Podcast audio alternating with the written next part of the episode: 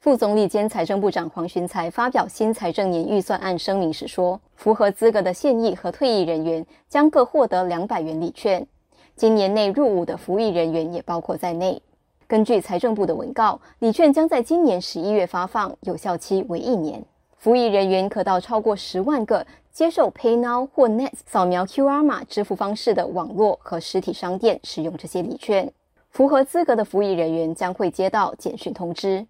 黄循才说：“国民服役是我国国防安全的支柱，服役人员为捍卫我国的和平与安全做出了不少牺牲。” I hope this will go some way in expressing our appreciation and gratitude to our national servicemen as well as their families for all that they have done and will continue to do for our country.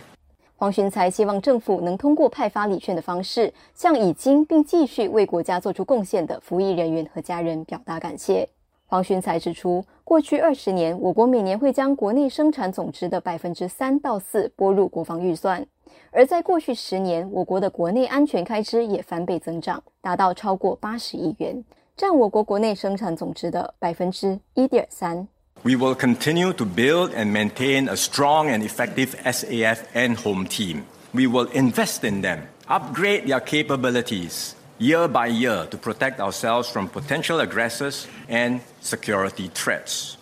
黄循才说，政府将继续建立和维持强而有效的武装部队和内政团队，并投入资金，逐年提升他们的能力，以防范潜在侵略者和国家安全威胁。城市频道记者陆佳丽报道。